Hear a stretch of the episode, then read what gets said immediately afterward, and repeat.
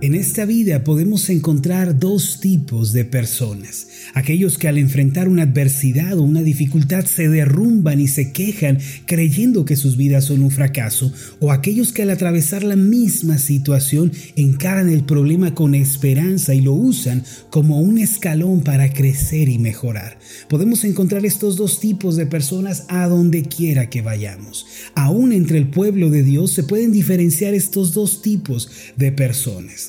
En el relato de Hechos 27, cuando el viento huracanado llamado Euroclidón sacudió la embarcación en la que iba el apóstol Pablo, muchos se entregaron a la muerte y confesaron que era el fin.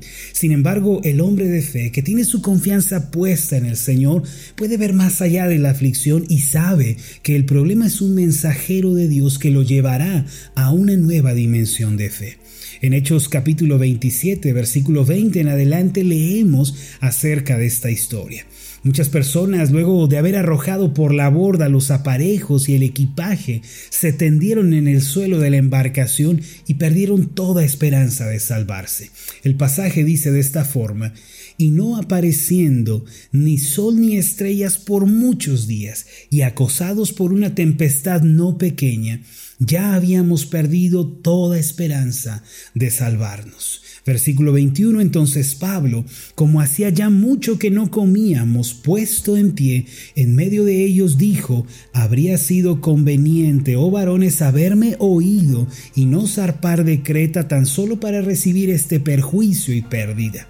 Pero ahora os exhorto a tener buen ánimo, pues no habrá ninguna pérdida de vida entre vosotros, sino solamente de la nave.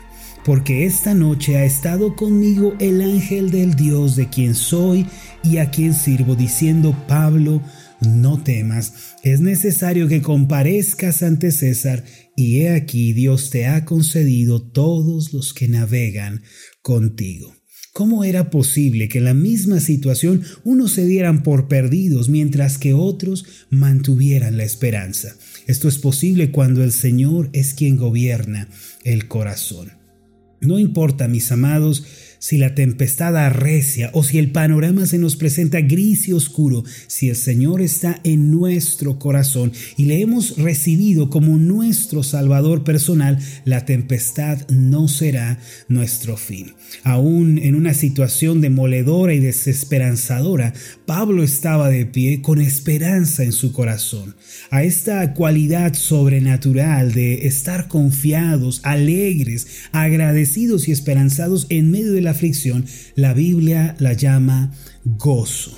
La palabra gozo no es una mera felicidad o alegría que está anclada en el entorno o en la condición actual. El gozo que la palabra nos enseña no depende de las circunstancias ni se ve afectado por el entorno. El gozo es contentamiento de corazón, es confianza en la bondad de Dios, gratitud por lo que Él permite sabiendo que de cualquier manera Él sigue teniendo el control. Si nosotros solo vivimos por lo que vemos y basamos nuestro contentamiento en las circunstancias, lo cierto es que estaremos deprimidos la mayor parte del tiempo. Por eso una de las cualidades de una vida plena y feliz es el gozo de Dios. Y el gozo es esa esperanza que tenemos en el Dios bueno, el fruto de nuestra vida eh, que se debe manifestar el día de hoy es gozo y esperanza en las dificultades. En Gálatas capítulo 5 versículos 22 y 23 podemos leer lo siguiente, mas el fruto del Espíritu es amor, gozo, paz, paciencia, benignidad, bondad, fe, mansedumbre, templanza. Contra tales cosas no hay ley. Ahora, si permanecemos unidos a Cristo, quien es la vid verdadera, y cultivamos nuestra comunión con Él, el fruto del Espíritu ha de manifestarse en nosotros. Para lograrlo debemos abrir tiempo en nuestras apretadas agendas y debemos arrodillarnos delante de Él después de meditar en su palabra. Si cultivamos este precioso hábito, nuestras vidas van a fortalecerse y el fruto del Espíritu no dejará de manifestarse en nosotros. El primero en la lista es el fruto del amor. Ese amor ágape que se manifiesta, como lo vimos el día de ayer, en misericordia, comprensión y perdón. Pero el segundo de ellos es el gozo. Este fruto es sumamente importante. El gozo que da el Espíritu Santo es fundamentalmente diferente a la felicidad que se logra mediante las riquezas, la fama, la posición, el entorno o la satisfacción física. La felicidad que da el Espíritu Santo es el gozo y es el placer que surgen de lo profundo del alma por la gracia de Jesucristo. Sin embargo, ¿cuáles son las manifestaciones claras del gozo en la vida de una persona? Y eso es lo que quiero que meditemos el día de hoy. En primer lugar, el gozo es una actitud de contentamiento con todo aquello que Dios ha permitido en nuestra vida. Es estar satisfechos con las bendiciones dadas por el Señor. En Hebreos capítulo 13, versículo 5 podemos leer estas palabras sean vuestras costumbres sin avaricia, contentos con lo que tenéis ahora, porque Él dijo, no te desampararé ni te dejaré. Aquí el escritor de la carta a los hebreos nos muestra un contraste entre la avaricia y el contentamiento. La avaricia no es otra cosa sino una insatisfacción por lo que se tiene o por lo que no se tiene. Es una actitud de queja, de murmuración que nos va a llevar en consecuencia a tener una actitud errónea en la vida. Al respecto de la avaricia, Pablo dijo en Colosenses capítulo 3 versículo 5, Haced morir pues lo terrenal en vosotros. Dos puntos, fornicación, impureza, pasiones desordenadas, malos deseos y avaricia, que es idolatría. Esta última parte es sumamente importante, avaricia, la cual equivale o la cual es la misma que la idolatría. Dicho de otra forma, la avaricia es un amor por lo material y una adoración por las cosas materiales. Los hijos de Dios debemos apartarnos de una actitud como esta. Esto es terrible a los ojos de Dios. Si bien debemos trabajar, es cierto, debemos esforzarnos, progresar en la vida, nuestra satisfacción, mis amados, no debe estar anclada en lo material. Es cierto que cuando uno puede adquirir algo por lo que ha trabajado por mucho tiempo, llega a sentirse contento y eso está bien, pues es parte de la vida.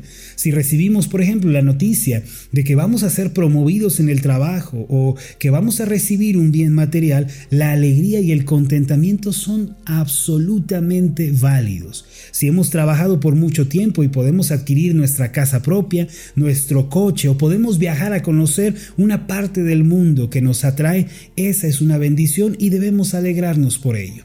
Sin embargo, cuando nuestra satisfacción y nuestro sentido de realización están por completo en estas cosas, ya hemos fallado. En contraparte, estar contentos con lo que tenemos no significa ser conformistas tampoco. Siempre tenemos que pensar en términos de progreso, en términos de avance.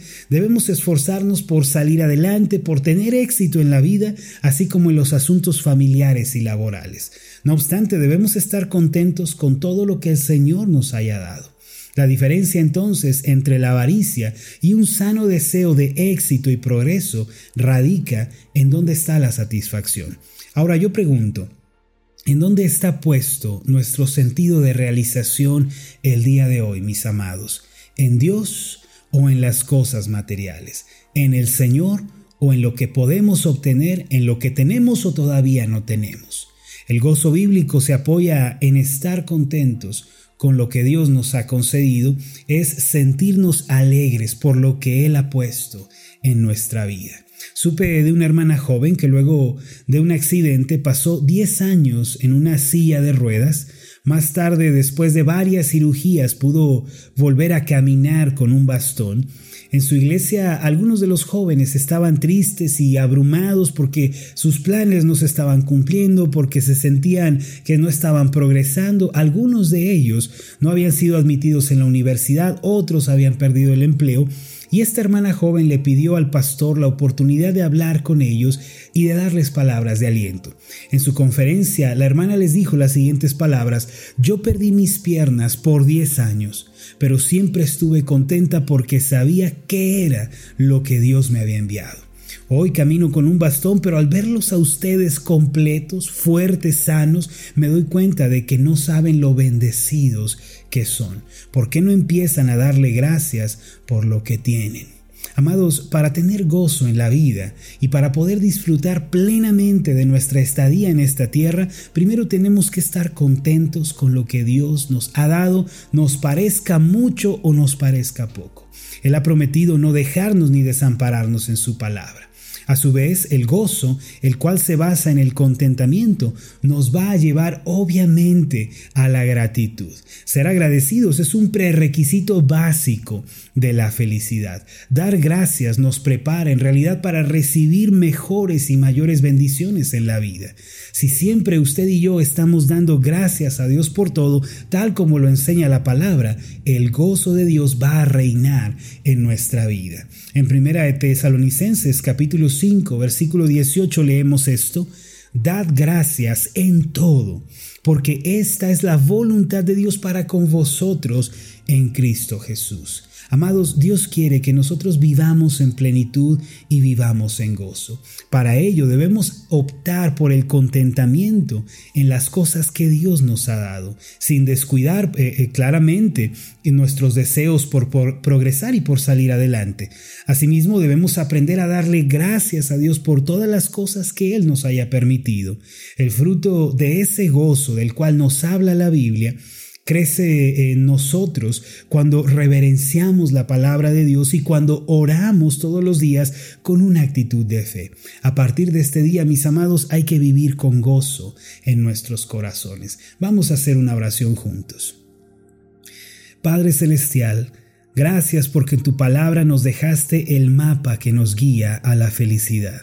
Es en tu palabra en donde se nos dice qué ingredientes se requieren para una vida plena. Entre ellos nos dejaste el gozo. Señor, ayúdanos a ser personas que se gozan en esta vida, en medio de tribulaciones y pruebas, que se gozan en medio de adversidades y negativas. Ayúdanos, Señor, a ser gente que se goza de corazón, a estar contentos con lo que tenemos, Señor, estar satisfechos en ti porque todo ha venido de tu mano. Y asimismo, Señor, ayúdanos a ser personas que dan gracias por todo y en todo, sin importar la circunstancia. Que el gozo tuyo, Señor, que es fruto del Espíritu, reine en nuestra vida. Esto te lo pedimos en el nombre de Jesús. Amén y amén.